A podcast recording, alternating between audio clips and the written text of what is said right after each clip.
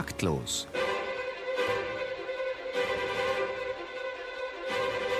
Das Musikmagazin von BR Klassik und der neuen Musikzeitung.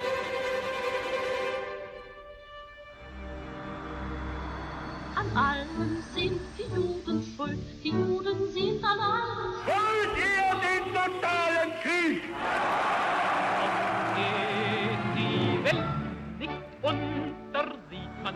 Das Land ist in zwei. Was machen wir jetzt? Jetzt kommt das Wirtschaftswunder. Jetzt kommt das Wirtschaftswunder.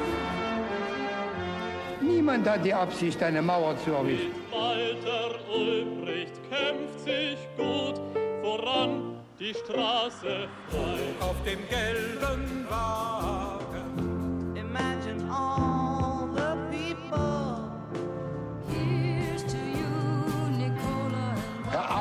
Fischer, ich schließe Sie aus der Teilnahme der weiteren Sitzung aus. Karl der Käfer wurde nicht gefragt. Ich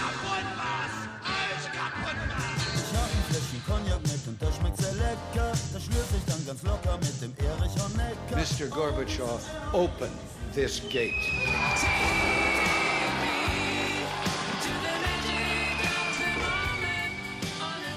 Das Gottschalk, das Verhältniskorb des Gottschalk, ja.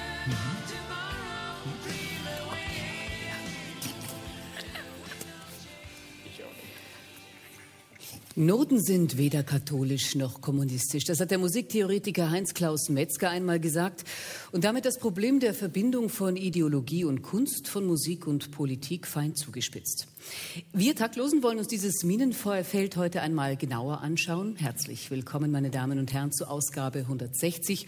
Heute live aus dem Kammermusiksaal der Hochschule für Musik in Karlsruhe und in enger Kooperation mit Studentinnen und Studenten vom Institut Lernradio dieser Hochschule. Live in BR Klassik und auf dem jungen Kulturkanal 104.8. Am Mikrofon begrüßen Sie Marlene Reichert. und Theo Geißler. Völker hört die Signale, Bomben auf Engeland und gerade wieder Brüder zur Sonne, zur Freiheit, liebe bayerische Metaller. Wie politisch ist Musik? Die Antwort weiß ganz allein der Wind. Wir hissen mal die taktlos Prüfsegel und gucken weit zurück. Platon meinte, man muss die Gesetze der Musik hüten, sonst rüttelt man am Ganzen. Nirgends rüttelt man an den Grenzen der Musik, ohne an die wichtigsten politischen Gesetze zu rühren. Und Konfuzius sagt, wollt ihr wissen, ob ein Land wohl regiert und gut gesittet sei, so hört seine Musik. Und heute, Angela Merkel spielt nicht mal mehr Blockflöte, ist die Musik aus dem politischen Leben verbannt. Was macht Musik politisch und wie politisch ist das Umfeld für Musik? Generalmusikdirektor in Augsburg, Professor an der Musikhochschule in Köln, künstlerischer Leiter des Jugendsinfonieorchesters Hessen. Das sind die bisher erreichten Stationen von Michael Luig. Guten Abend, Michael Luig. Guten Abend. Musik ist Ihre ganz große Leidenschaft. Hat die Politik auch Platz in Ihrem Leben?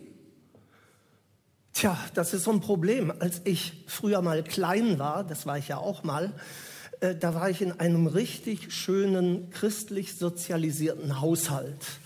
Und Politik war da eigentlich ein Fremdwort. Es wurde CDU gewählt.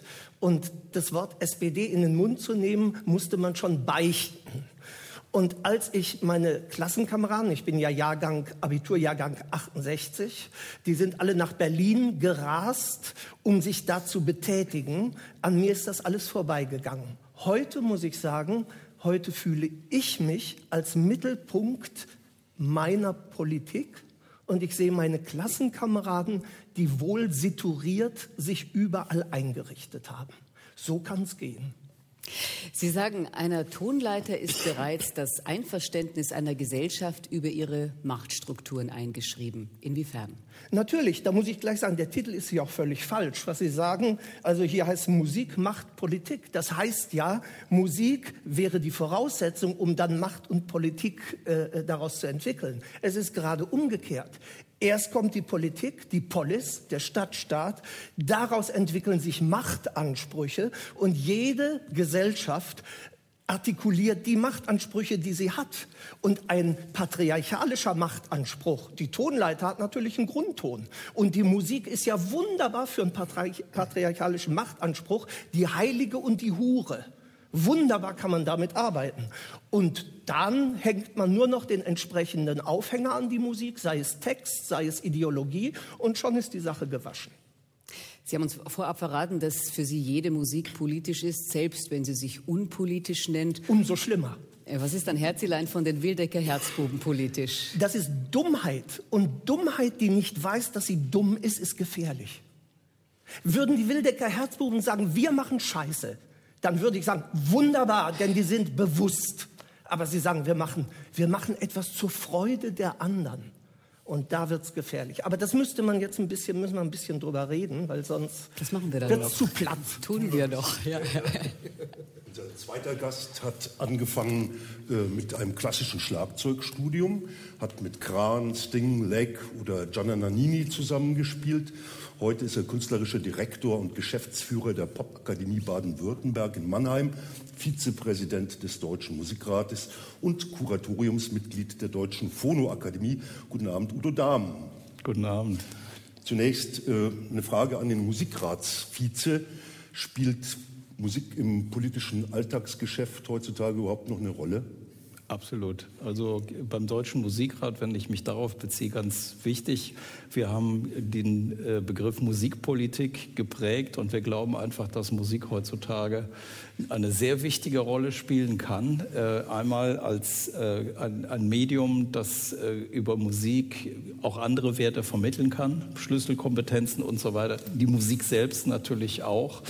Und zwar nicht im Sinne einer, eines Machterhalts, eines, eines Staatsapparates und so weiter. Das haben wir natürlich auch erlebt, sehr negativ im letzten Jahrhundert. Aber ganz umgekehrt äh, gehört Musik als Kulturbestandteil ganz eng auch in den politischen Raum und damit auch eine Interessenvertretung zum Beispiel durch den Deutschen Musikrat an der Stelle auch dazu, um diesen Bereich wirklich äh, im Leben zu halten. Das ist die eine Seite der Medaille, aber kapieren das auch die Politiker, die Bundestagsabgeordneten, die vielleicht äh, lieber über Etatfragen plaudern?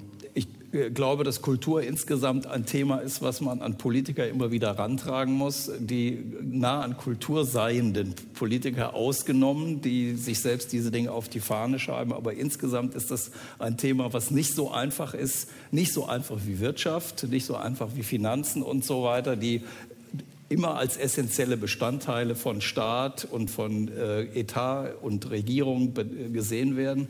Äh, Kultur und speziell Musik muss man immer wieder erklären und immer wieder aufs Neue auch erklären in all ihren Bestandteilen. Und das ist auch Aufgabe der Musiker, denjenigen, die nicht kreative sind, in dem Sinne, diese Zusammenhänge immer wieder zu erläutern, auch die neuesten Entwicklungen, die da stattfinden und auch äh, zu mikroskopieren. Warum ist jetzt dieser Freiraum, auch dieser kreative Freiraum notwendig, um überhaupt zu bestimmten Aussagen zu kommen? An der Popakademie in Mannheim bildet ihr ja Rock- und Popmusiker aus. Ist es für die überhaupt opportun, eine politische Haltung zu äußern, zu haben? Weil damit vergraut man ja möglicherweise ein paar Fans. Äh, mir ist es extrem, also ich darf das als Geschäftsführer und als künstlerischer Direktor sagen, mir ist es extrem wichtig, dass Musiker und Künstler eine politische Position beziehen. Im ersten Schritt erstmal, egal welcher, überhaupt, dass eine Position bezogen wird im eigenen Privatleben und darüber hinaus.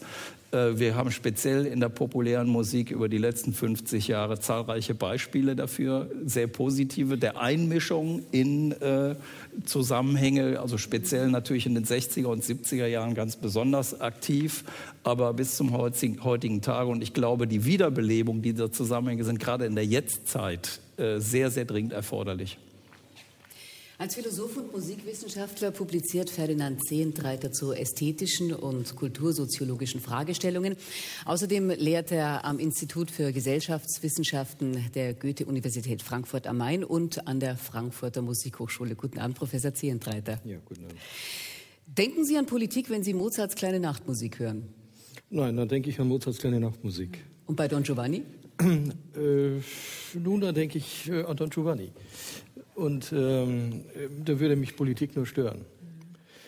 Sie haben sich intensiv mit Musikern im Exil beschäftigt, zwei Bücher zum Thema veröffentlicht. Ist es erkennbar, dass dieses politisch bedingte Schicksal den Kompositionsstil verändert? Das ist ganz unterschiedlich. Man kann, äh, man kann fast von verschiedenen Immigrationstypen sprechen. Also es gibt Komponisten, Die schreiben unbeirrt weiter, ganz stur, auch in der Emigration. Es gibt welche, die werden sogar angestachelt, erst recht sich nun zu behaupten gegenüber den historischen Umständen. Aber es gibt auch welche, die, die erlahmen etwas. Nicht? Also wenn ich Beispiele anführen darf, zum Beispiel äh, Rachmaninov, zum Beispiel, der, dem die russische Heimat so gefehlt hat, dass er äh, im viel geringeren um, Umfang komponiert hat nach seiner Emigration aus der Sowjetunion als vorher und vieles, was er geschrieben hat, basiert auf Skizzen und vorher. Das ist offensichtlich ein spezifisch russisches Phänomen. Und andere Komponisten wie Eisler etwa, die äh, äh, liefen auf zu großer Produktivität in verschiedensten Bereichen.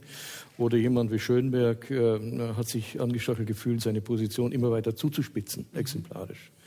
Also ja, also in irgendeiner Weise spielt die ähm, Immigration äh, immer eine Rolle, bei den ist ja auch kein Wunder, aber äh, nicht auf immer dieselbe Weise.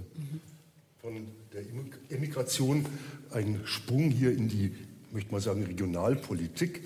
Äh, wir haben äh, Susanne Asche jetzt hier als Dame nicht äh, aus taktlosen Gründen als letzte hier in die Runde äh, genommen, sondern es ist so, dass sie von einer aktuellen politischen Veranstaltung hierher gehetzt ist, von der noch nicht absehbar war, äh, ob sie es pünktlich äh, schafft. Sie hat äh, die, den Oberbürgermeister hier, ähm, ich würde mal sagen, sicherlich würdevoll äh, ersetzt.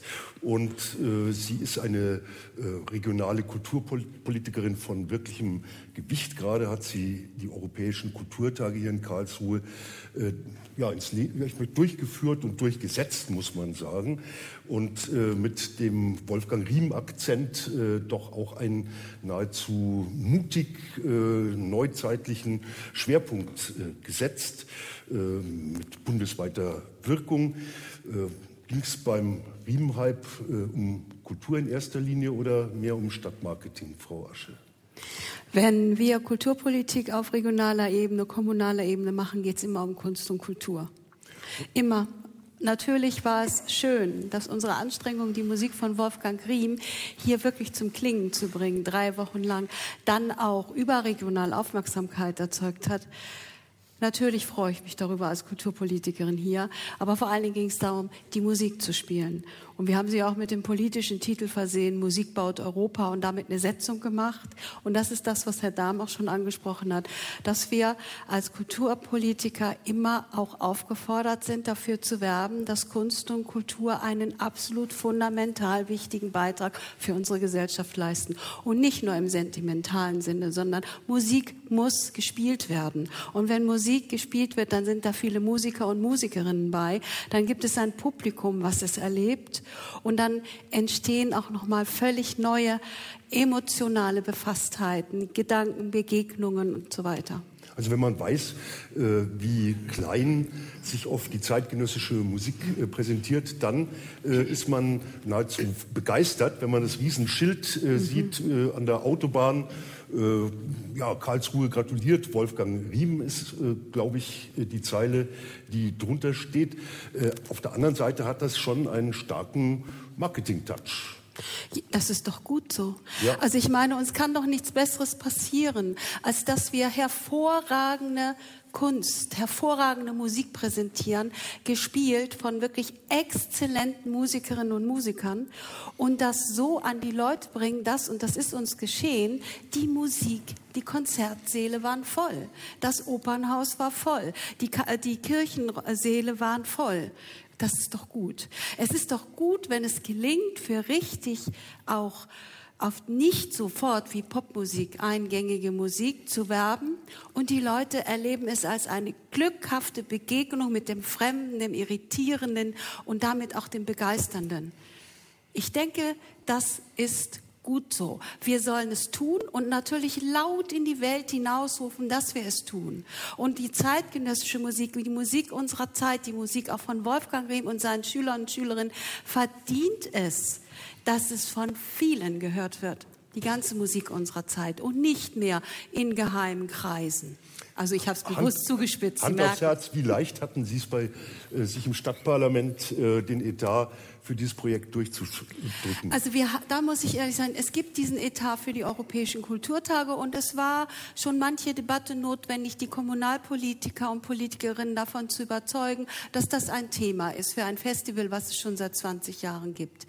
Und dann war die wunderbare Erfahrung, als wir dieses Thema gesetzt haben und auch behauptet haben und mit dem Titel Musik baut Europa Wolfgang Riem, dann war es auch möglich, weitere Mittel zu generieren. Das war wie ein, also ich kann nur jeden Politiker und jede Politikerin ermutigen, das zu machen. Dann schlagen wir einen Nicht? Bogen zurück ja, zum Exil auch die Klangkörper weiter, äh, nicht weiter sterben zu lassen, die so etwas äh, machen können, wie zum Beispiel der SWR-Orchester, dass er jetzt äh, unter dieser absurden äh, Formel der Fusion von zwei völlig verschiedenen Klangkörpern einfach wegrationalisiert wird. Man kann es auch so nennen. Dagegen erheben sich Gott sei Dank inzwischen sehr viele und auch sehr kräftige Stimmen, aber ja, gute ich weiß nicht, ob sie gehört werden, nicht? Weil, ähm, äh, na gut. Man kann nicht mehr tun, als so laut sein, wie man kann. Ja. Gegen taube Ohren kann man aber oft auch gar nichts ausrichten. Machen wir, reden wir nachher weiter? Machen wir jetzt erstmal weiter mit Musik? Das ist ein Stück eines Musikers im Exil geschrieben, vorhin haben wir es ja schon angesprochen, eines Komponisten, der mehrmals die Heimat wechselte, wechseln musste. Und zu den politisch besonders Engagierten zählt Hans Eisler. An eine Stadt heißt sein Lied, gesungen von Anna Krawczuk, begleitet von Anna Gratschikowska.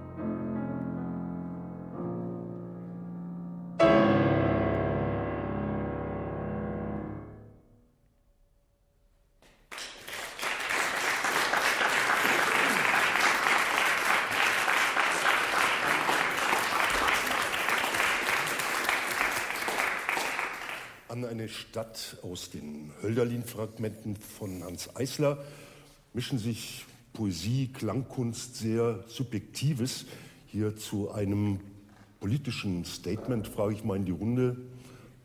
Herr Zehntreiter, Udo Dahm, ist das politische Musik gewesen oder wie Herr Zehntreiter gerade sagte, er, er wollte Musik hören und das Politische war eigentlich dabei nicht so wichtig? Nur vielleicht kann man sagen, das ist politisch, weil es reine Musik ist. Ähm, ähm, also auch bei Eiser ist es ja doch äh, so, dass selbst wenn er politische Botschaften oder äh, verschlüsselte politische Botschaften äh, äh, sich als äh, Inhalt nimmt, sie doch durch die Poesie seiner Musik, die ja ungeheuer groß ist, wie man jetzt wieder gemerkt hat, nicht? das Überwältigen, die Melancholie, die in, diesen, in dieser Musik steckt, ähm, äh, etwas Grundsätzliches ausdrückt über, was weiß ich, die Situation des Menschen, die vielleicht politischer ist als äh, jede äh, oberflächlich illustrierte Parole. Aber da muss man jetzt mal die Frage stellen, welcher Begriff von Politik ist denn jetzt gemeint? Es gibt so viele Politikverständnisse. Also ich habe da mal nachgeguckt und da gab es Politik ist Durchsetzung des Machtanspruchs. Politik ist auf der sozialen Ebene. Es ist Freiheit, es ist das, es gibt so vieles. Und die gleichen Fragen können wir jetzt auch bei Eisler stellen, nämlich, ist das Lied ein Protest vom Text? Hat es im Material eine Widerborstigkeit? Und da setzt für mich die zweite Frage an. Kann ich als Zuhörer die Widerborstigkeit überhaupt hören, wenn ich sie nicht vorher analysiert habe? Also man muss ja doch eins sagen, Musik äh, verstehen Menschen deswegen, ich sage es ganz verkürzt, Dur ist fröhlich, Moll ist traurig. Das hat sich in einer bestimmten Zeit der Musik so entwickelt. Und wenn diese Sachen kommen, äh, können Menschen das ungefähr ähnlich verstehen. Und jetzt ist die Frage, wie ist das bei komplexeren Zusammenhängen? Wie ist das bei Zwölftonmusik? Oder ein absurdes Beispiel, äh, wenn zum Beispiel ein Komponist, der Mann von Ruth Berghaus, der Paul Dessau, mhm. wenn der auf einmal in eine Kantate S E-D einkomponiert hat als Huldigung an das Regime, aber ich als Zuhörer habe keine Ahnung, dass er das gemacht hat. Sage ich, oh, das ist ein prima Stück. Aber wenn ich höre und weiß, was er gemacht hat, sage ich, ist doch, das ist doch, was ist das?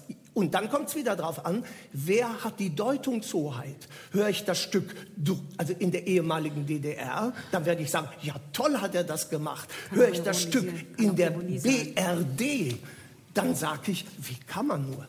Es könnte ja auch Ironie sein. Es könnte ja auch Ironie sein. Aber dazu gehört die Analyse, das zu verstehen. das Fall. ist bei, je, bei jedem politischen Geschehen. Das ist bei der Musik ähnlich wie die Bankersachen zu verstehen. Da sage ich mal dagegen. Nein, ist richtig, aber diese Analyse muss doch geschehen und die geschieht heute zu wenig. Also das ist die andere ist These. Da sind Sie noch nicht zugekommen mir ist der Zusammenhang insgesamt viel mhm. zu kryptisch mhm. äh, und auch äh, viel, viel, zu sehr für den Connoisseur gemacht. Also ich, ich, sehe es eigentlich viel plakativer, da wo Musiker sich tatsächlich einmischen und das auch über ihr Werk tun, würde ich auch erwarten, dass eine, eine gewisse Agitation der Musik inne, inne liegt, alles andere äh, würde schwerlich den Konsumenten erreichen, es sei denn denjenigen, der sich sehr gut aus, auskennt. Und ich benutze ganz bewusst das Wort Konsument an der Stelle, weil Politik, Polis, sich auch eine, eine Menge richtet und nicht an einzelne Personen, eine kleine Interessengruppe, sondern in erster Linie auch an eine große oder auch, um Mehrheitsverhältnisse herzustellen, auch eine Gruppe, die man für sich gewinnen möchte. Dann, liefern wir, dann liefern wir jetzt vielleicht doch erstmal einen Kontrast machen einen harten Sprung ins Zeitgeistige. Wir lernen einen Volkspop-Shootingstar kennen, äh, der seiner Heimat Österreich und gelegentlich auch uns Piefkes ein problemfreies musikalisches Kuschelbett schenkt. Die Volksmusikszene hat einen neuen Superstar, Andreas Gabayé. Ich bin ein Lederhosen Die Elvis-Haartolle, das rot-weiß karierte Schneuztuch, die engen Lederhosen, die Ziehharmonika und der berühmte Hüftschwung sind zu seinen Markenzeichen geworden. Nicht nur optisch, sondern auch in musikalischer Hinsicht ist bei Andreas Gabayé vieles anders. Wir produzieren wieder alles live, wir haben viele internationale Musiker. Habe ich mir gedacht, wir verleihen dieser Volksmusik ein bisschen mehr Frechheit, ein bisschen peppiger aufbereitet. Über Nacht wird der selbsternannte Volksrock'n'Roller, der zuvor Jura studiert hat, zum Publikumsliebling. Andreas Gabayé bricht in Österreich alle Rekorde. Er hat es geschafft, mit drei Alben gleichzeitig in den Charts zu stehen und dieses Jahr hat er den Echo, das ist der größte Musikpreis in Deutschland, in der Kategorie Volksmusik bekommen. Die Musik und seine Texte schreibt der 27-Jährige selber. Das sind einfach nur so Erfahrungen, Erlebnisse, Abschnitte meines jungen Lebens. Die Heimatverbundenheit, die wir Steirer, glaube ich, ganz, ganz stark einfach in uns haben. Das versuche ich einfach so ein bisschen hinauszutragen mit der Musik. Gerade in Deutschland erlebt die Volksmusik einen Aufschwung und zieht immer mehr junge Leute an. Mit Dirndl und Lederhosen pilgern die jungen Volksmusikfans zum Konzert von Andreas Gabayé. Alt und Jung feiern dort zusammen eine große Party. Volksmusik boomt. Ich glaube, dass sich die Leute sehr danach sehnen, weil auch unser ganzer Alltag irgendwie immer stressiger wird. Die Finanzkrise war da, wo die Leute vielleicht einfach wieder ein bisschen zurückgefunden haben und so für sich auch wieder die schönen Seiten der Heimat entdeckt haben. Ich glaube, dass Volksmusik leider die letzten vielen Jahre oft sehr stark verkitscht worden ist. Volksmusik kann auch anders sein und das ist mir ein großes Anliegen gewesen, dem einfach ein neues Gesicht wieder zu verleihen. Andreas Gabayé ist Garant für Spaß, gute Laune und Unterhaltung. Ich glaube, ich stehe auf die, ich. Seine Musik mit politischen Texten zu verbinden, kommt für Gabayé nicht in Frage. Ich glaube, dass man Musik mit der Politik nicht unbedingt in Verbindung bringen muss. Es soll den Leuten irgendwie so ein bisschen Abstand schenken vom eh ohnehin sehr, sehr ernsten und stressigen Alltag. Das ist meine Einstellung. Die Fans von mir, glaube ich, haben vielleicht auch unterschiedliche politische Meinungen. Die glauben nicht, dass man sich da irgendwo äußern muss oder jetzt sage ich politisch irgendwo sich großartig einmischen muss. Also taktlos auf BR Klassik. Gleich auf dem jungen Kulturkanal Karlsruhe zum Thema Sing dir deine Meinung, Musik macht Politik. Und bei uns sind die Karlsruher Kulturamtsleiterin Susanne Ascher, Asche, der Dirigent Michael Luig, der Chef der Mannheimer Popakademie Udo Dahmen und der Musikwissenschaftler und Soziologe Ferdinand Zehntreiter. Und äh, Sie sitzen schon in den Startlöchern. Andreas Gabalier singt recht erfolgreich für eine wachsende Fangemeinde und findet, dass man Musik und Politik nicht zusammenbringen muss aber muss man sie vielleicht auch gar nicht unbedingt zusammenbringen? Ist das Ganze nicht ohnehin miteinander verbunden? Wer fängt an? Ich. Ja, sehr gut. Dann macht man Kanon. Ich habe hab nämlich noch eine kleine Replik auf Frau Gut. Asche. Okay. Und zwar, äh, ich habe das ganz große Problem, dass in derartigen Diskussionen die Popmusik äh, letztendlich immer als die steht, die dann die anspruchslose Masse bedient. Das habe ich nicht Äh, gesagt. ich, das habe ich jetzt aber gesagt. Ich habe es einfach Aber mal nicht zu mir. Nein, okay. Äh, äh, aber das, das Problem an der Stelle ist einfach, äh, es wäre so ähnlich, als wenn ich die ganze Klassik zum Beispiel in das Neujahrskonzert der Wiener Philharmoniker pass, äh, packen würde und dort einfach sage, ach ja, so geht klassische Musik äh, und damit auch ein Plakat schaffe, das überhaupt keiner Musik wirklich gerecht wird in dem gesamten Metier. Das gilt für populäre Musik auf ganz ähnliche Weise. Ähm, das wäre so ähnlich, als ob ich André Rieu als den Exponenten der klassischen Musik sehen würde. Äh, andersrum gesagt, andersrum gesagt, ähm, ich glaube, dass wir uns in der populären Kultur vor allen Dingen äh, mit der Entwicklung gerade auch des politischen Liedes, wenn wir da wieder ansetzen, auseinandersetzen müssen. Das fängt ungefähr äh, in den späten 50er Jahren bei der Homo Music an, zu Bob Dylan, zu John Bass und eine Entwicklung, die bis in die Jetztzeit an, äh, anhält und die vor allen Dingen sich inhaltlich, und zwar direkt inhaltlich, sowohl textlich als auch musikalisch mit äh, sehr wichtigen Themata auseinandersetzt. Und ich denke, dass wir gut daran täten, viele Aspekte dieser Musik auch im konzertanten Zusammenhang bei Frank Zappa, bei vielen anderen äh, zu betrachten und festzustellen, dass die Komplexität an der Stelle genauso groß ist oder sein kann, wie wir sie von Schostakowitsch kennen oder von, man könnte viele Namen nennen an der Stelle. Frau Asche. Sie haben jetzt vom Thema, wonach gefragt wurde, weggeführt, auf mich geantwortet in einer Weise, dass ich gar nicht gemeint sein kann. Nein, es ist, ist egal, aber das, was jetzt Sie zur Volksmusik gesagt haben und vorgeführt haben, ist hochpolitisch in meinen Augen. Und zwar gerade indem sie sagt, sie sei nicht politisch. Dann zu, ich sage es jetzt bewusst zugespitzt, zu auch Massenveranstaltung führt, die sowas von so einem dumpfen Massengefühl erzeugen. Wie er auch sagt, man will weg vom komplizierten Leben und dann, dann schunkelt man, also schunkeln mag ja gut sein, und dann singt man diese Texte und ist so froh und glücklich miteinander.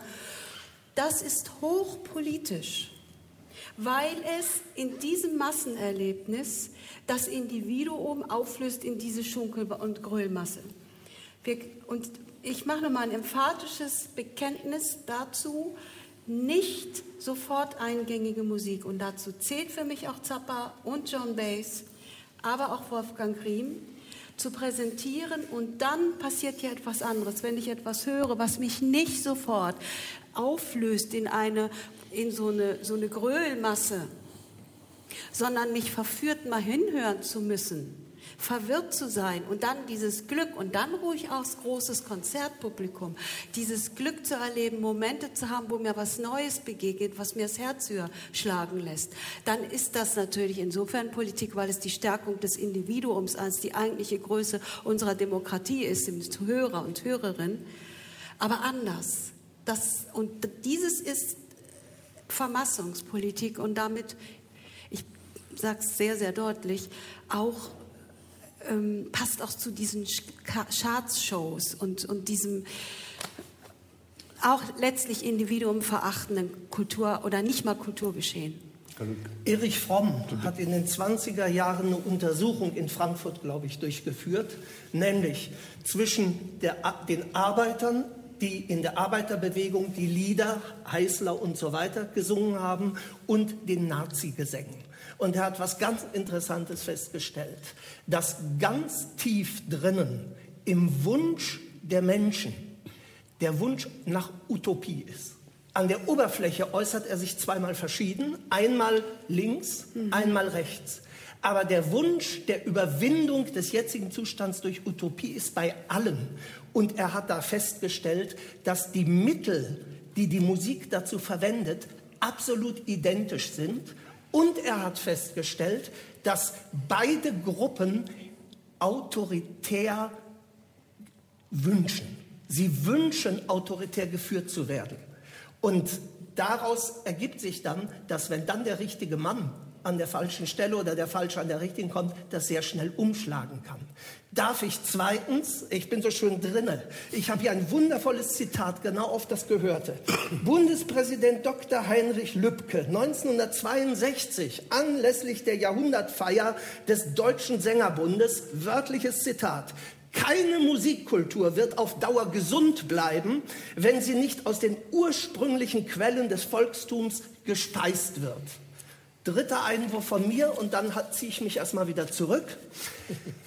Die 68er, da gab es ja ungeheuer viel Potenzial, was auch eine neue Musiksprache brachte. Neue Texte, neue Musikstile. So, was ist passiert? Die Linke hat mit der Zeit so viel Auswahl an verschiedenen Musikstilen gehabt, dass sie sich überall bedienen konnte. Dadurch wurde ihr Musikausdruck, ihre Musiksprache nicht mehr auf den Punkt gebracht, sondern sie wurde verwaschen. Sie wurde sowohl für den Yuppie wie für den Linken wie für jeden gebrauchbar. Und jetzt kommt das Fatale. Auf der rechten Szene haben wir das nicht. Denn die rechte Szene wird ja erstens in die Ecke geschoben kein Musikmarkt wird diese rechte Szene vermarkten. Sie fällt also fürs große Geld aus. Dadurch behält sie aber ihren Exklusivcharakter. Diese Szene ist durch ihre Texte gebunden. Ich kenne mich da nicht so aus, aber man nennt das wohl Rap oder so. Oder eine spezielle, ich weiß, Vorsicht. da sind Sie Fachmann, gut. Vorsicht. Aber sie ist Sie ist auf jeden Fall an einen, an einen sehr, an einen Stil gebunden, der mit diesen Texten identifizierbar ist. Und das ist gefährlich, weil so die, die äh, sogenannte Linke sich eigentlich immer mehr zerfasert, weil sie sich überall bedienen kann, aber die Rechte auch durch diesen exklusiv verbotenen Charakter äh, ja einen Exklusivwert bekommt. Das wollte ich also jetzt auch noch mal als äh, äh, Punkt also ich denke ja gleich mal dagegen. Ist ja. Musikrezeption tatsächlich, funktioniert die so schlicht, so äh, katalogisiert? In 20 Minuten ja. Also wenn wir in 20 jetzt, Minuten die Welt neu erfinden müssen, dann Na, funktioniert Sie, alles Sie haben ja nichts über Musikrezeption gesagt, sondern Sie haben gesagt, wie, wie sich Gruppen eine Identität auch ja. über mhm. bestimmte Musikstile geben. Genau. Und damit ist es nicht nur, dass, dass man verführt wird durch Musik, wie über Marschmusik und sofort bricht man aus in, ins Dreivierteltakt, äh, Viervierteltakt, sondern es geht darum, dass da Musik zum Wiedererkennungseffekt wird für bestimmte Gruppen. Und was man hört, das ist aber in, in der gesamten Jugendkultur, Kultur so. Das war auch bei uns so. Das war der große Unterschied zwischen, ich, ich verharmlose nicht die Rechten und auch nicht die, äh, die äh, rassistischen Texte und dieses Gegröle und sowas. Wie der Stil ist, müssten Sie sagen, Herr Dahmen.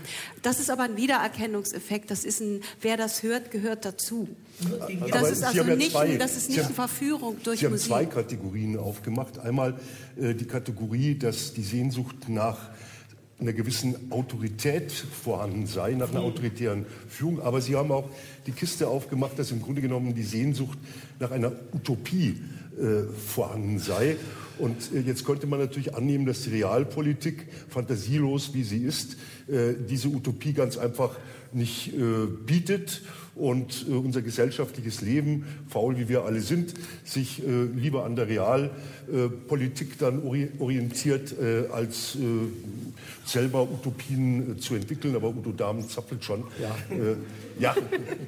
Also ich muss Ihnen ganz energisch widersprechen. Das mag noch für die 20er und 30er Jahre richtig sein, aber in 2010 wo wir, oder 2012, in dieser Zeit, in der wir uns jetzt bewegen, spielen ganz, ganz andere Dinge, vor allen Dingen für die jüngere Generation, eine viel größere Rolle. Wir haben eine erhebliche Diversifikation an unterschiedlichen Musikstilen für unterschiedliche Lebenszusammenhänge oder auch für unterschiedliche Communities in der, in der Jetztzeit. Das heißt, im Extrem bis zu meine Band für mich äh, und wir erleben millionenfach im Internet die Möglichkeit, sich ganz unterschiedliche Musiken anzuhören und auf ganz unterschiedliche Weisen auch durch den eigenen Filter zu gießen. Das ist die eine Seite. Die andere Seite äh, ist eben dann auch der Zusammenhang, dass auch unterschiedlichste Erlebnisfelder heute viel, auch in der, in der, durchaus auch in der Vermassung, aber auf ganz viel, viel stärker unterschiedlichen Ebenen stattfindet. Nicht mehr auf dieser eindimensionalen, alle grölen das Gleiche mit im, Z, äh, im Festzelt oder ähnlich, sondern äh, wir haben Raves, wir haben elektronische Musik, wo Leute tanzen und so weiter. Und vielen dort kann man nicht nachsagen, dass sie dann auch vielleicht, das schwingt so ein bisschen mit, dann in dem nächsten Schritt politisch auch zu einer Vermassung neigen und eher zum rechten Gedankengut gehören. Ist Identifikation dadurch nicht schwerer? Äh, in nein, einer Gruppe? Nein, es ist äh, Identifikation und gemeinsame Meinung findet ja dort auf eine ganz andere Weise statt, nämlich viel stärker heute über Social Media, indem man mit sich mit seinen Leuten verbindet und dieses auch im Netzwerk auf internationale Weise tut. Das ist, glaube ich, ein Thema, von dem die ältere Generation generell abgekoppelt ist und die die ältere Generation nicht erlebt. Mhm. Für uns in der Popakademie ist das ein Mittel. Wir bewerben unsere Veranstaltung nur äh, über Facebook und andere Social Media. Es gibt keine Plakate mehr. Das brauchen wir nicht, weil die Leute, mit denen wir zu tun haben, reagieren auch darauf viel eher. Äh, das ist nur ein Beispiel dafür. Und auch äh, dieses Vorwärts und Rückwärts sich miteinander zu, äh, in Kommunikation zu befinden und auch in einem Feedback, in einem ständigen und auch einem Abgleich von Meinung ist eigentlich im besten Sinne ein sehr demokratischer Vorgang, weil auch in der Menge dadurch sehr schnell Dinge hergestellt werden können. Das ist jetzt die positive Seite. Die negative Seite daran ist, und das erleben wir vielfältig in unterschiedlichen Zusammenhängen derzeit, dass große wie Google und so weiter natürlich auch zunehmend zu äh, Meinungskonzentrationen neigen und uns beeinflussen können in einem Zusammenhang, den keiner von uns wünschen kann. Aber wie ist das, wenn jemand Kritik an diesem ganzen Marketing üben will? der muss doch eigentlich erstmal von diesem Marketing vermarktet werden, um diese Kritik an Mann zu bringen. Oder geht das auch anders heute? Auch, auch das ist äh, sehr viel differenzierter als zu sehen äh, äh, eine Gleichstellung von Persil und einem kulturellen Produkt. Mhm. Äh, äh, wir erleben das auch ja auf ganz, ganz unterschiedliche Weise. Es gibt die Theorie vom Longtail, das heißt, einfach im Internet ist es möglich, sehr viele unterschiedliche Musiken zum Beispiel zu finden, die äh, sehr komplex sein können und so weiter. Das Problem dabei ist, ich muss eine Matrix haben, wie ich sie finden kann, wenn ich nicht weiß, welche Musik das ist. Das Problem, was wir erleben, und da gebe ich Ihnen wiederum recht, ist, dass wir in der großen Menge heutzutage viel eher auch, und das ist eher ein mediales Thema, als ein kulturell-musikalisches mhm. Thema, dass wir dort eben Konzentrationen erleben, DSDS, äh, RTL, also für mhm. mich äh, die, die Verdummung äh, derer, die sowieso schon Schwierigkeiten haben, sich einem größeren Bildungshorizont äh, zu erschließen äh, und das auch in, einem, in, einer Systematik, die keiner von uns gutheißen kann. Das ist richtig. Ich denke, es wäre jetzt mal an der Zeit, ein Beispiel zu hören von junger politischer Musik und der Rapper Albino übt sich darin. Wir hören ihn jetzt mit Tag ein, Tag aus.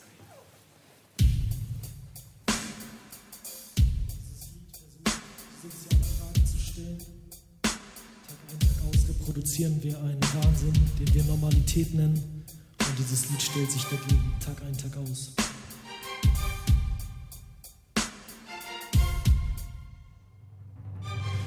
Fühl ich diese Schwere in meinen Gliedern, sehe ich Sonnenbaden am Strand, mich fast erfrieren, Mann. In diesen Liedern geht es immer um das Seine, es geht um das Leben, um Downs und um das Meine. Selbstbestimmt gleich gesagt, komm Kohl am Start in einem reichen Staat. Wo Harz bedeutet Leben unter Minimum bei Einkommensstoff, liefen die meisten in Bikini rum. Alles ändert sich vor allem Preise zum Kauen und Miete. Alles ändert sich zum Besseren für die Elite. Sozial ist was anderes. Frei, das muss ein Scherz sein. Sozialer Rassismus. Und mir fällt noch mehr ein. Mehr Pech hat man nur, wenn man kein Mensch ist. Brutalität, unendlich Massenmord und kenntlich. Jeder weiß um die Gewalt und jeder Bauserreuer spürt sie bald. Unser Leben voll mit Funktionen und Rollen. Jeder Schritt wird überwacht, muss sich lohnen wie toll. Ihr Bild von uns, das wir brav annehmen, lässt schließlich erst diesen Staat entstehen und die Stimme des Kindes in uns verhallt. Rasen auf der Autobahn, wo eben noch Wald. Die Jahre vergehen, doch wo blieb die Zeit? Wo blieben Träume, Wünsche und Zufriedenheit? So gehen Tage ein und aus, so sind Jahre vorbei gerauscht. So geht alles seinen Gang und keiner hat die Möglichkeit neu anzufangen. So gehen Tage ein und aus. So sind Jahre vorbei gerauscht, so geht alles seinen Gang, ja. Schau dir das reale Leben an, wie wir existieren, sollen funktionieren, in Dreck konsumieren. Dinge, die wir nicht brauchen. Ob wir das raffen, wie sie ständig neue Bedürfnisse bei uns schaffen. Die Waffen des Kapitals sind ungezählt. Seit 50 Jahren wird hier nur dumm gewählt. Passivität wird gefördert, Oberflächlichkeit. Hässlichkeit ist, was im Gedächtnis bleibt. Krieg, Gewalt, Ausbeutung pur. Wann checken wir die globale Bedeutung? Nur unsere Kraft, unsere Stärke, unsere Solidarität. Ich hab Hunger aufs Leben, weiß, dass es es ohne ihn nicht geht. Ich bleibe libertär wie die FAU. Will selbstbestimmt leben, braucht keine Chefs dazu. Und Ulrike hat recht, die schreien raus den Mist auf der Straße, weil sie der letzte Ausweg ist. Denn sie wollen alles für sich, damals wie heute. Unsere Freiheit ist ihre kostbarste Beute. Wie noch nie inszenieren die Medien sich selber. Und die Machtelite kürzt Löhne und Gehälter. Sie weisen Menschen aus, verstärken ihre Zäune. Uns nehmen sie die letzten selbstbestimmten Räume. Die Apathie der Menschen, mein der Konsumenten. Ich bleib ein Straßenkind, um diese zu beenden. So gehen Tage ein und aus, so sind Jahre vorbei gerauscht. So geht alles seinen Gang und keiner hat die Möglichkeit neu anzufangen. So gehen Tage ein und aus, so sind Jahre vorbei gerauscht. So geht alles seinen Gang und jeder hat die Möglichkeit neu anzufangen.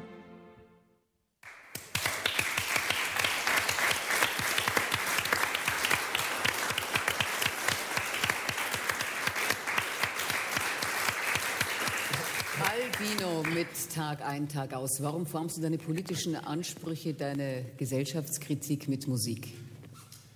Weil ich einfach gemerkt habe zu der Zeit, wo ich angefangen habe mit Musik, ähm, dass die Inhalte, die politischen Inhalte, die mich interessieren, die mich berühren, einfach nicht vorkommen in den Medien und es einfach eine große Leere da war. Und ich habe gedacht, okay, diese Leere möchte ich füllen. Überall dort, wo ich auftrete, wo ich mit Menschen in Kontakt komme, möchte ich zumindest diese Themen, die mich berühren, die mir am Herzen liegen, an die Menschen bringen und so einfach ein Bewusstsein schaffen für Dinge, die einfach in unserer Normalität oder in unserer Realität, in unserer Gesellschaft überhaupt gar nicht thematisiert werden. Schaffst du das? Wie kommt das an? Ja, natürlich nur in einem gewissen Rahmen. Ich mache natürlich Minderheitenmusik und äh, Viele kennen diese Musik überhaupt gar nicht, aber wir bleiben am Ball. Es gibt mehrere von meiner Sorte sozusagen, die politischen Hip-Hop machen und die versuchen, das Bewusstsein an das Bewusstsein der Menschen zu kommen. Und ich habe das Gefühl, dass es wächst, dass immer mehr Menschen darauf stoßen und das Feedback ist sehr positiv. Wir hören nachher nochmal was von dir. Danke. Und schon folgen die Meldungen aus der Welt des Wahren, Guten und Schönen heute von und mit Maximilian Williams, Student beim Lernradio der Hochschule für Musik Karlsruhe. Taktlos die Nachrichten. Regensburg. Die neue Musikzeitung soll in ganz alte Musikzeitung eigentlich langweilig umbenannt werden. Aus NMZ würde somit GAMEL, Gammel. Der Aufsichtsrat forderte zudem eine Namensänderung des Herausgebers Theo Geisler in Theo und die sieben Geisler. Die Änderungspläne stießen auf Protest aus den eigenen Reihen. Herausgeber Theo Geisler erwiderte gegenüber dem BR, er halte dieses Vorgehen für taktlos und werde sich aus Protest in Theo Geisel umnennen. Berlin. In der Diskussion um das Urheberrecht haben sich bekannte Politiker zu Wort gemeldet. Der ehemalige Verteidigungsminister Guttenberg sagte, ich habe kein Problem mit dem Urheberrecht. Ex-Bundespräsident Christian Wulff antwortete auf die Frage nach der Einschränkung kostenloser Musik, wie, gibt's jetzt nichts mehr geschenkt? Arbeitsministerin Ursula von der Leyen erwiderte, Witze über Gutenberg und Wulff sind wirklich alt. Dagegen sollte die GEMA etwas unternehmen und zu dem verantwortlichen Redakteur sagen, du bist gefeuert, geh mal. Auch Winfried Kretschmann, Ministerpräsident von Baden-Württemberg, äußerte sich, äußerte sich zum Thema Urheberrecht. Die Urheber, die ihre Uhr rechts tragen wollen, dürfen das gerne tun. Ich trage meine Uhr links und das bleibt auch so. Mainz. Nach den Einsparungen durch die Zusammenlegung von Orchestern soll nun weiter gespart werden. Der Notenverlag Schott will dafür die Notenhälse abschaffen. Mit dieser Maßnahme sollen bis zu 300.000 Liter Druckertinte pro Jahr gespart werden. Verlagsleiter Peter Hanser Strecker verteidigte die Maßnahme. Bei Achteln oder Sechzehnteln reicht es, wenn die Fähnchen vorhanden sind Außerdem spielen die meisten Musiker sowieso, was sie wollen. Karlsruhe. Die Musikhochschule Karlsruhe bietet ab dem Wintersemester 2012 das Fach Schlager an. In dem einjährigen Aufbaustudiengang sollen jedes Jahr vier Studenten zu Tralala-Sängern ausgebildet werden. Geplant sind Meistersingerkurse bei Mickey Krause, Roberto Blanco und Toni Marshall. Dieser Studiengang ist einzigartig in Deutschland. Auch unser Neubau ist für die speziellen Anforderungen ausgelegt. So wird es eine extra Kokskabine geben, damit die Studenten sich zur Motivation nicht auf den sanitären Einrichtungen einschließen müssen, so der Rektor der Hochschule Hartmut Höll gegenüber dem BR. Humbug. Amerikanische Wissenschaftler haben herausgefunden, dass jede Nachricht, die mit amerikanische Wissenschaftler haben herausgefunden beginnt, trotz der Häufigkeit in den Medien seriös wirkt. Dieselben Wissenschaftler bezeugten vor kurzem die Wirkung der Musik auf den Menschen – Musik beeinflusse den Menschen emotional und sei somit Gefühlswäsche, so die Wissenschaftler. Als Beispiel führten die Wissenschaftler den Unterleger unter diesen Nachrichten an.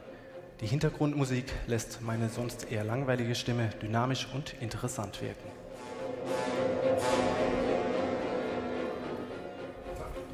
Ausgabe 160. Wir sind heute beim Lernradio der Hochschule für Musik in Karlsruhe zu Gast und wir haben äh, etwas diversifiziert äh, diskutiert bisher, meine ich. Deswegen möchte ich das Ganze auf eine ganz konkrete Frage zurückführen, damit wir wieder ein bisschen Boden unter die Füße bekommen.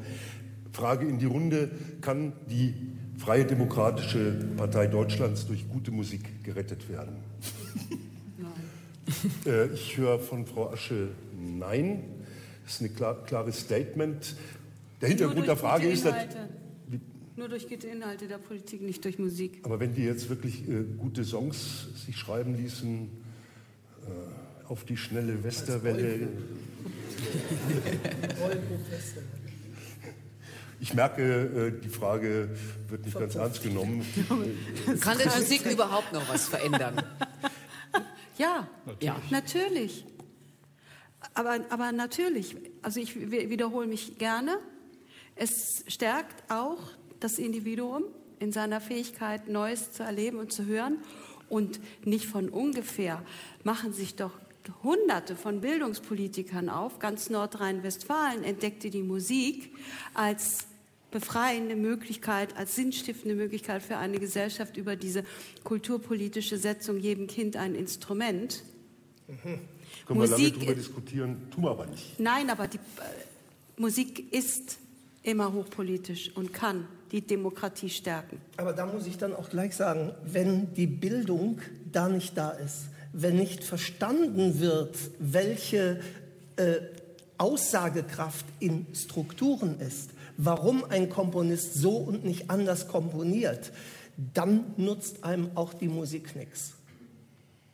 Hm, das würde ich aber erweitern wollen. Die Struktur ist das eine, die Aufgeladenheit in Emotionalität ist das andere. Klar.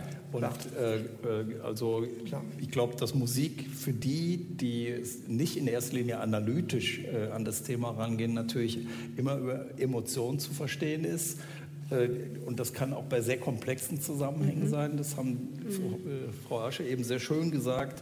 Äh, einfach Neues zu erleben durch Musik, auch neue Erfahrungen zu machen kann ja etwas sehr, sehr Erhellendes sein. Aber wir müssen Vermittler sein. Ja. Ja. Erzählt weiter. Sie haben sich als einziger anfangs der Sendung bereits äh, dazu bekannt, dass äh, Sie eigentlich Musik von Politik total trennen können, Ihre Wahrnehmung von Musik total von äh, politischen Ideen loslösen können bei bestimmter Musik. Und äh, diese Fähigkeit ist bei Ihnen, hat bei Ihnen trotzdem nicht dazu geführt, dass Sie ein unpolitischer Mensch geworden wären. Im Gegenteil. Wie, wie, wie nein, nein, verbindet das, sich das? Nun, also zum einen muss ich sagen, hat man, wenn man äh, Stücke hört wie Don Giovanni oder die kleine Nachtmusik, ist mal genug damit zu tun, die als solche äh, zu rezipieren. Man muss sich noch zusätzlich andere Dimensionen mit ins Spiel bringen. Also sich überlegen, ja, was hat das jetzt mit der Französischen Revolution zu tun bei Figaro's Hochzeit? Das kann man alles hinterher noch machen. Ja? Es, ähm, es ist ja nicht so, dass wenn man die Musik äh, auch zu würdigen versteht in ihrer unmittelbaren sinnlichen Präsenz, das ist erstmal das Wichtigste, äh, nicht dann unabhängig davon sich auch noch Gedanken darüber machen kann, wie hängt das denn zusammen mit dem historischen und so weiter politischen Kontext. Also würde ich ganz Ihrer Meinung sein, zunächst einmal ist Musik zum Hören da, ja, um ästhetische Erfahrungen zu machen. Und äh, ästhetische Erfahrungen sind ja mehr als nur Tonleitern oder Klänge oder sonst etwas. Musik drückt ja immer etwas aus. Und ähm, erst muss man sich erstmal drüber versuchen, mit sich selber zu verständigen, ja, was könnte das sein? Ja? Was für Bedeutungsgehalte stecken drin? Ja? Wie werden sie ausgedrückt? Und dann kann man sich fragen, wenn man das weiß, ähm, wie hängt das mit dem Kontext zusammen? Wie hängt das mit meiner Situation zusammen? Wie hängt das mit dem Zustand der Welt zusammen? Ja? Und ähm, von daher schließt das das überhaupt nicht aus, dass man auf der einen Seite die Autonomie der Musik wertschätzt und auf der anderen Seite ein politischer Mensch ist, der sich überlegt, wie hängt das alles zusammen? Was ich übrigens noch sagen wollte, ähm, also ich unterschreibe äh, alles, was Sie sagen, auch nur. Ähm, die Sache mit der Vermittlung stört mich ein bisschen, weil, nein, ich sage mal so generell, mhm. ähm, es ist klar, man weiß, die Statistiken zeigen es, ähm, das Publikum für Kunstmusik bleibt zunehmend weg. Es ist wenig Nachwuchs in Sicht, was kann man machen? Ich glaube nicht, dass die verschiedenen sehr gut gemeinten Formen, Vermittlung zu stiften, da sehr viel weiterhelfen. Denn Musik, äh, ich möchte es mal andersrum sagen, Musik braucht nicht in allererster Linie Vermittlung, sondern Unmittelbarkeit. Und man muss äh, Kontexte schaffen, in denen die Musik unmittelbar wieder wahrgenommen werden kann, und zwar in breiter Fülle. Und ich möchte stur auch bei diesem Thema nochmal bleiben. Das schafft man dann nicht, wenn man maßgebliche Klangkörper abschafft. Ja, da kann man den Kindern noch so viele Instrumente geben, wenn sie kein Abenderlebnis mehr haben können äh, sagen, da gehe ich hin, das ist was Schönes, ja, der ganze Kontext äh, ist eine ganz andere Welt, da erfahre ich was, weil das Orchester einfach nicht mehr da ist, ja, oder irgendwie zusammengemurkst aus verschiedenen Orchestern. Man kann ja vier Orchester zusammen fusionieren, nicht für die Viertel, für die Viertel an Kosten äh, die vierfache Potenz, nicht? so wird ja doch gerechnet. Ähm, nicht, aber das, das führt nicht weiter. Das so führt so mhm. nicht weiter. Aber ich bin sehr dankbar, dass wir im Sendegebiet mhm. äh, des SWR ein äh, Plädoyer halten dürfen mhm. für die äh, Erhaltung der sinfonischen Apparate hier im Land. Mhm. Sie haben es wirklich verdient mhm. und es wäre völlig unsinnig, das stimme ich Ihnen zu, mhm. äh, da irgendwelche äh, blöden Fusionen aus irgendwelchen ökonomistischen Gründen raus zu konstruieren. Politische Aussage zum Schluss. Und ja, und damit sind wir schon wieder am Ende unserer Sendestunde. Vielen Dank an unsere Gäste. Bei uns waren die Karlsruher Kulturamtsleiterin Susanne Asche, der Dirigent Michael Luig, der Chef der Mannheimer Popakademie Udo Dahmen und der Musikwissenschaftler und Soziologe Ferdinand Zehentreiter. Und ein ganz herzlicher Dank auch an die Redakteurinnen und Redakteure vom Lernradio der Hochschule für Musik Karlsruhe, Anna Becker, Johannes Forster, Isabel Heine, Katharine Reinmuth, Thomas Simon und Maximilian Williams. Danke ans Team in der Sendetechnik, Regie Christoph C. Stechpark, der Redaktion Alexandra Maria Dielitz. Nachhören können Sie die Sendung wie immer unter nmz.de taktlos und einen Video-Live-Mitschnitt für die Ewigkeit gibt es bald eben dort und ja, bei HD-Campus TV. Und den Schlusspunkt setzt unser Rapper Albino, der sich für Menschenschutz und für Tierschutz und damit sicher auch für einen Natur- und Weltschutz einsetzt. Alvino. Ja, dieses Lied heißt Ohne Rechte. Habe ich geschrieben im Jahr 1999, als ich meine Ernährung auf den Veganismus umgestellt habe. Weil es für mich die einzige Lebensform oder Ernährungsform ist, die gewaltfrei ist. Tiere sind für mich Individuen, die ich respektiere und die ich nicht aufesse. Planet Erde Reinste Willkür greift um sich, die Stimmen von Ignoranz und Perversion verstummen nicht. Dreh dich mal um dich, 360 Grad und frag, was könnte noch schlimmer sein? Am jüngsten Tag fühlende Wesen erleiden Qualen und zwar unbeachtet, verdrängt und wenn überhaupt nur mit Argwohn betrachtet. Man schweigt, alles normal, the show must go on. Aber sorry, something is definitely going wrong. Ich spüre Ohnmacht, schau mich an, was soll ich tun? Dunkle Wolken am Horizont, in mir tobt ein. Religion, Moral, was ist das? Wohl nur etwas für Sch BR Klassik Nachrichten.